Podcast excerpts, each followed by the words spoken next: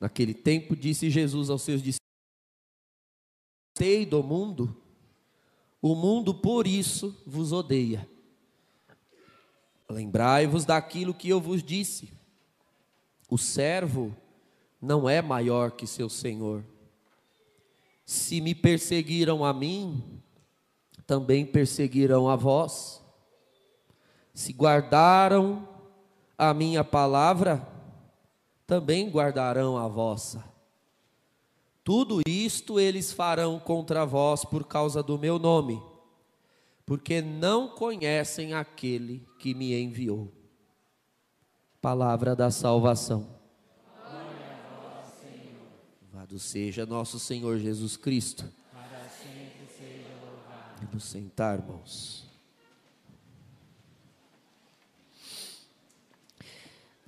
Estamos ouvindo, irmãos, já de uma semana para cá, o testamento de Jesus.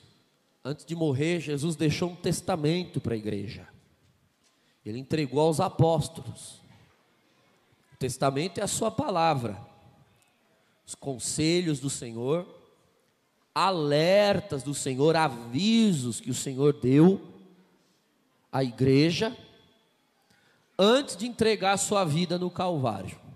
Esse testamento do Senhor está escrito no Evangelho de São João, do capítulo 13 até o capítulo 17. Cinco capítulos são a herança, o testamento que o Senhor deixa à igreja.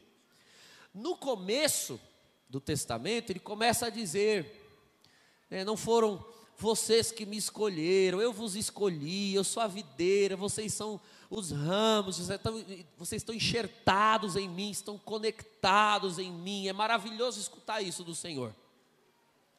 Como é bom pertencer ao Senhor, como é bom estar ligado ao Senhor. E saber que se Ele é a videira e nós somos os ramos, significa que a seiva que passa no Cristo passa na minha vida. Essa seiva é o Espírito Santo.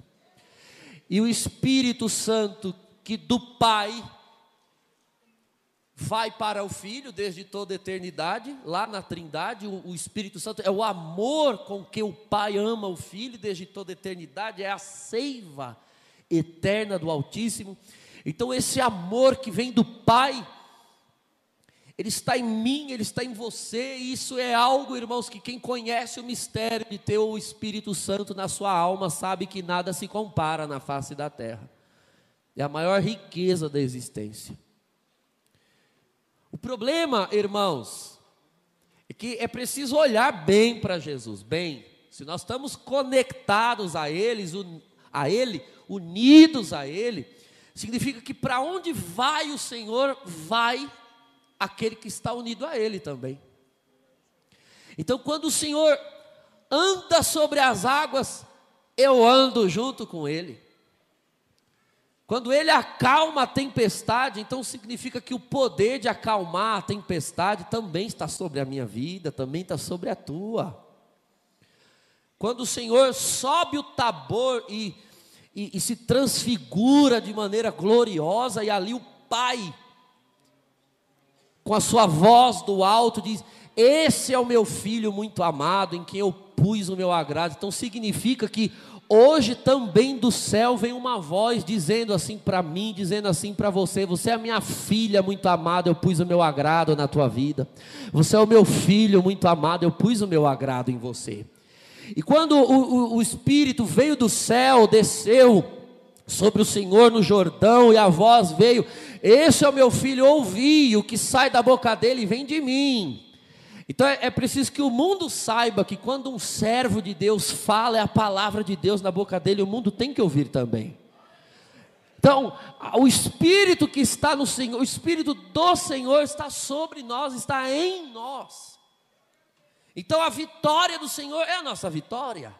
A glória do Senhor é a nossa glória. Nós ouvimos no sábado passado, quem teve a graça de estar aqui ou pôde ler o Evangelho, diz: farão as mesmas obras que eu e ainda maiores, porque o poder de Cristo foi dado a nós.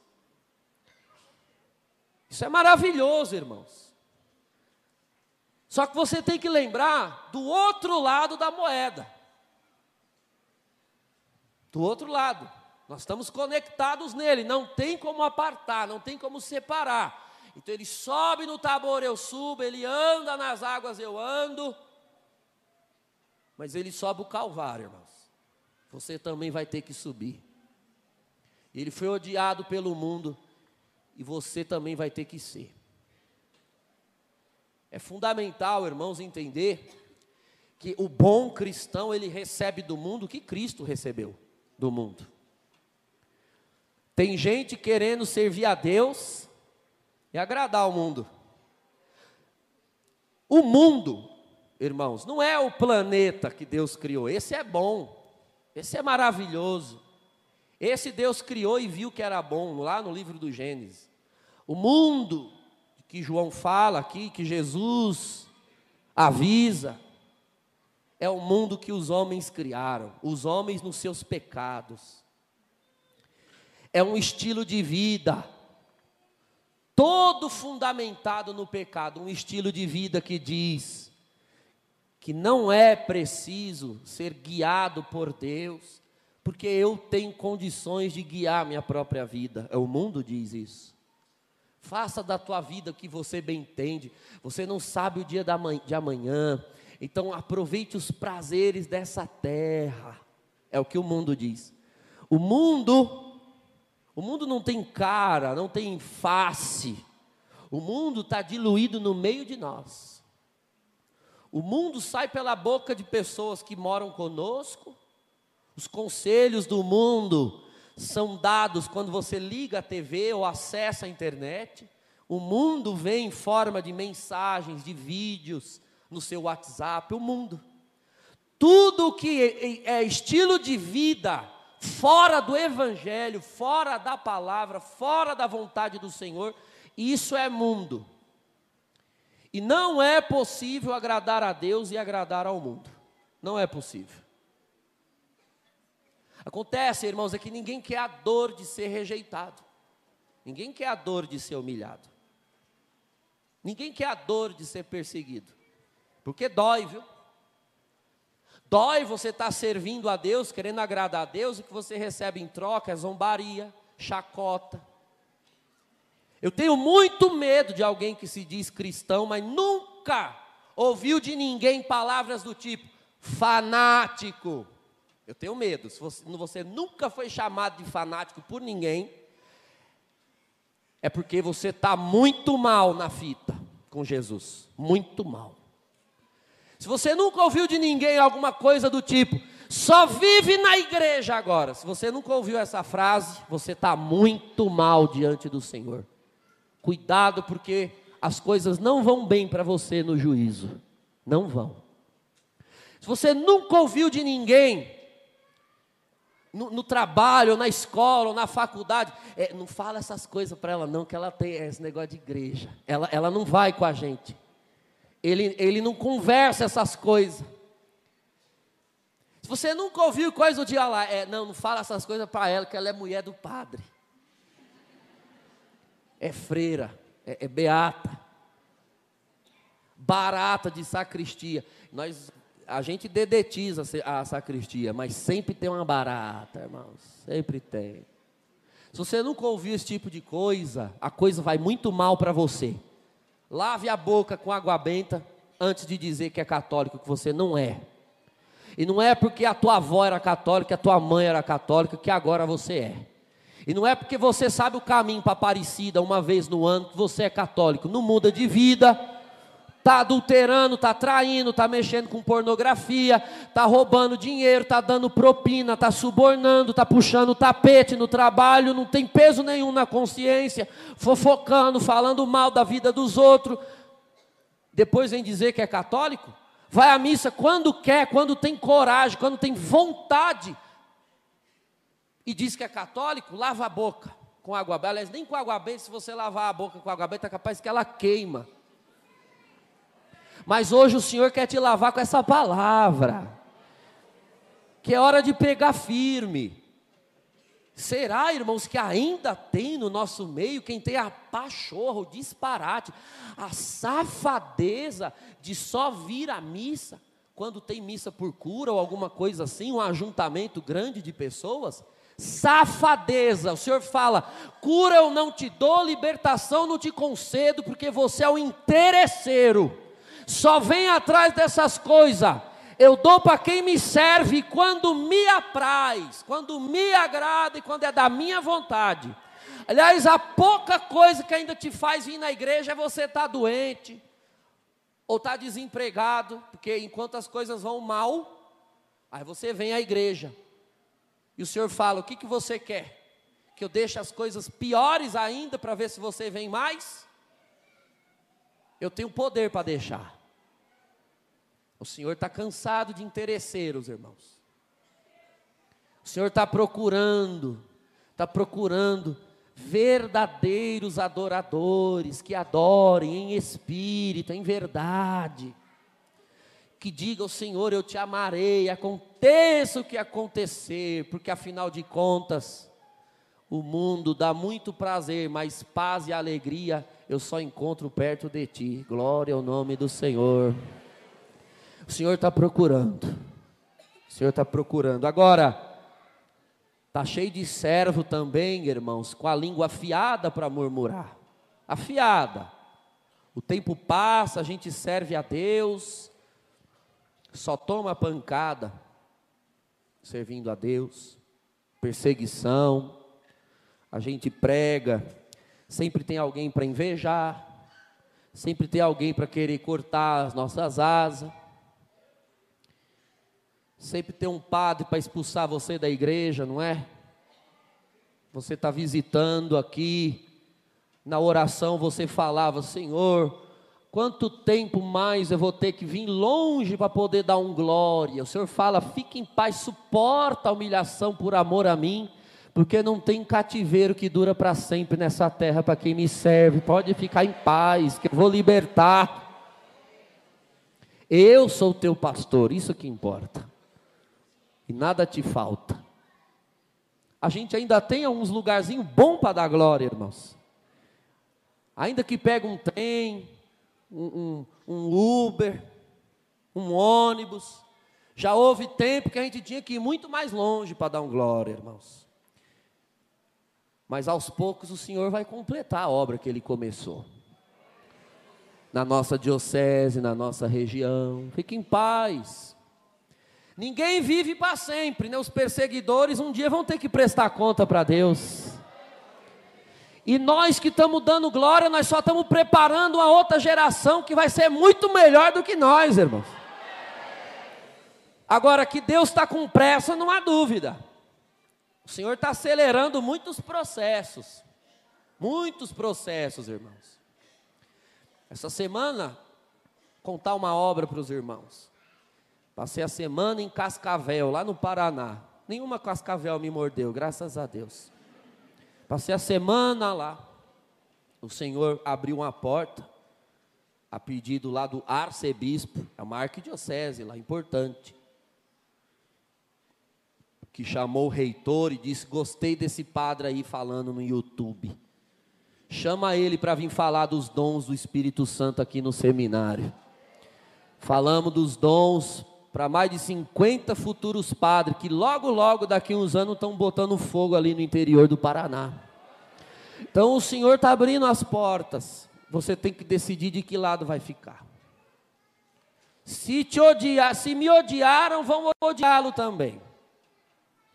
Quem recebe moeda de prata, quem recebe recompensa, elogio do mundo é porque já traiu Jesus, já virou Judas Iscariotes.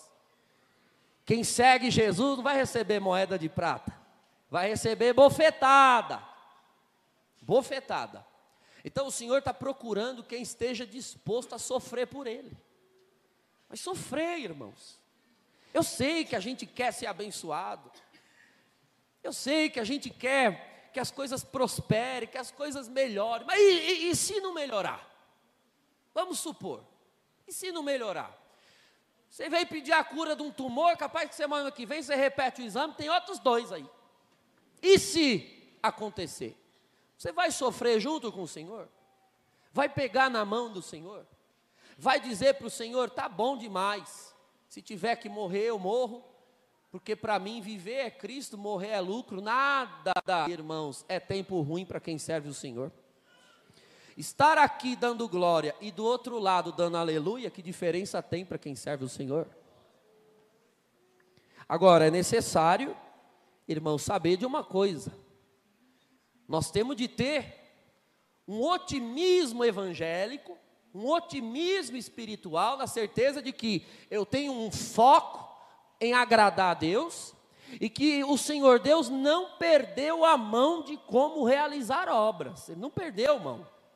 Tem coisas que parece que estão indo para trás, mas não estão indo para trás. É o Espírito Santo que tem outra estratégia. Repara na primeira leitura, irmãos, que Paulo embarcou em Trode, diz ali, navegou até a ilha de Samotrácia, se a irmã vai ter uma filha, quer dar um nome bonito, Samotrácia. Parece oração em língua, Samotrácia. Foi. Então o Senhor foi abrindo as portas. Foram ali na cidade da Macedônia, pregaram. E veja que, que curioso, que quando eles foram, irmãos, num lugar onde eles tinham certeza que Deus ia abençoar, deles entrarem, Diz aqui a palavra que o Espírito Santo impediu eles de entrarem. Por que, que o Espírito Santo impediu eles de entrarem para pregar a palavra? Diz aqui que o Espírito Santo não deixou eles entrarem na Ásia. O primeiro interessado na salvação é o Senhor Jesus. E se o Espírito Santo não fez ainda, é porque não chegou a hora. Às vezes, o silêncio de Deus, o próprio silêncio de Deus é uma pergunta. O silêncio de Deus, irmãos, já é uma pergunta. O silêncio de Deus é uma pergunta assim: Você confia que eu sou o Senhor e eu não perdi a mão? E que eu sei a hora e o jeito de fazer? Você vai confiar? Você vai esperar? Quem é que manda aqui nessa bagaça? Sou eu é a tua vontade, sou eu é o teu querer. Bem-aventurado é quem tem a visão espiritual e sabe quem é o Senhor do céu e da terra. E ele que venceu a morte não vai vencer na tua vida. E ele que é o Todo-Poderoso não tem poder na tua casa ou na tua história.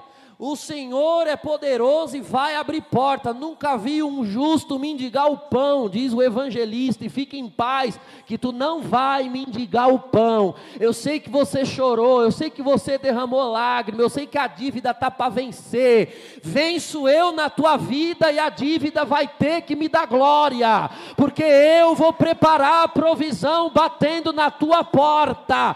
Fique em paz, que todo o coração, mais tenho eu para dar do que o diabo para roubar. Eu já te disse isso sábado, eu estou repetindo ontem, porque você não confiou essa semana, reclamou, murmurou e disse: Eu vou voltar lá porque Deus não está me ouvindo, não está me atendendo, pois eu vou revelar a força e a extensão do meu braço para você ficar sem palavra nenhuma diante da minha palavra pregada aqui nessa tarde. Glória ao nome do Deus Todo-Poderoso, nada faltará, fique em paz, Parece que alguém foi embora e disse que não vai mais voltar. Eu estou mandando o anjo buscar, porque aquilo que eu uni, nenhum homem nessa terra vai separar. Bendito é o Senhor. Olha o que Deus está falando na igreja. Eu quero o meu povo de pé, firme, marchando, porque ninguém vai humilhar o meu povo mais nessa terra, mas aqueles que me pertencem estão de coração bem disposto para me servir,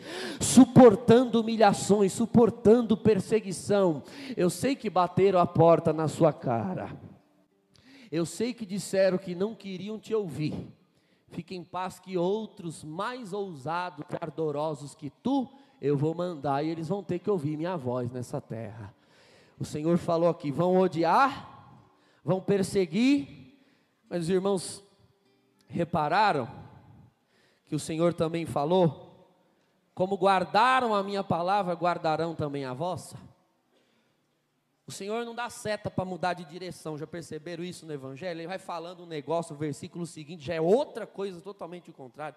Vão odiar, vão perseguir, lá, lá, e como guardar a minha palavra, vão guardar a vossa. Ué, Senhor, vão perseguir ou vão guardar a palavra? O Senhor fala: sempre haverá um coração sedento. Você vai olhar para dois que perseguem ou para um no qual eu pude fazer uma obra usando a tua vida? É esse que vale a pena. Você vai olhar para os peixes que escaparam pelos poros da rede, ou vai me agradecer por aqueles que você pôde pegar? Eu vi muita gente se perder na obra ao longo dos anos, irmãos. Mas tem muitos outros ainda amando Jesus de todo o coração, que vão entrar no céu, dizendo: valeu a pena servir a Deus, valeu a pena chorar aos pés do crucificado, valeu a pena suportar os cravos no madeiro, porque agora eu vou ouvir da boca do meu Salvador: vem bendito do meu Pai, porque você foi fiel no pouco, eu vou te confiar mais. Nós vamos ouvir essa frase, irmãos. Nós vamos ouvir, e quando o mundo te odiar, e quando te perseguir, e quando xingarem a tua fé, zombarem da tua fé, ouça a voz do Espírito Santo dizendo dentro de você: a frase está preparada e a mesa está posta, fica firme para não perder a tua vaga. Nosso nome, irmãos, está escrito no livro da vida. Bendito seja o Senhor. Hoje o Senhor fortalece todos os servos e se alguém pensou em desistir, já estava desanimando, olhando assim, parece que o Senhor não está vendo. Eu prego, sirvo, oro, e tem muita coisa dando para trás. Essa é a palavra que o Senhor nos manda. Eu não perdi a mão, eu ainda sei trabalhar. Eu estou trabalhando e você não está vendo. É como a semente debaixo da terra. Alguém plantou, ninguém vê brotar nada, diz a palavra. Ela vai, ela vai, ela tem um dinamismo próprio ali debaixo da terra, ninguém vê. Ela vai lançando raízes, ela vai saindo de dentro da semente. E quando o broto sai, nós vamos se dar conta de que o tempo inteiro havia uma atividade debaixo da terra que ninguém estava vendo, mas era real o Senhor fala: Você não está vendo, mas a minha atividade é tão real que o queixo vai cair a hora que brotar na tua história. Benditos veja o Senhor. Eu vou brotar na história do meu povo. Então, irmãos, vamos agradecer o Senhor, pedir que o Espírito Santo nos fortaleça, para nós perseverarmos até o fim. Há quem pensou em desistir, porque outros servos caíram. A gente pensa em desistir quando vê queda de irmãos, quando a gente está escorado nos irmãos. Aí a gente cai. Se escora no Senhor, você nunca cairá. A palavra alertou: quem está em pé, ora para não cair. Santa Catarina dizia: Hoje caiu meu irmão, amanhã serei eu, se a mão do Senhor me soltar. Então, irmãos, está na hora de nós chegarmos a um patamar tal de, de maturidade, que aqueles que vão ficando para trás são motivação para orarmos, para que se reanimem, para que se reergam e que eu não me some ao número dos que cederam a sentar na mesa dos escarnecedores da fé e as tentações desse mundo. Que o Senhor nos fortaleça e abençoe, irmãos. Em nome do Pai, do Filho e do Espírito Santo.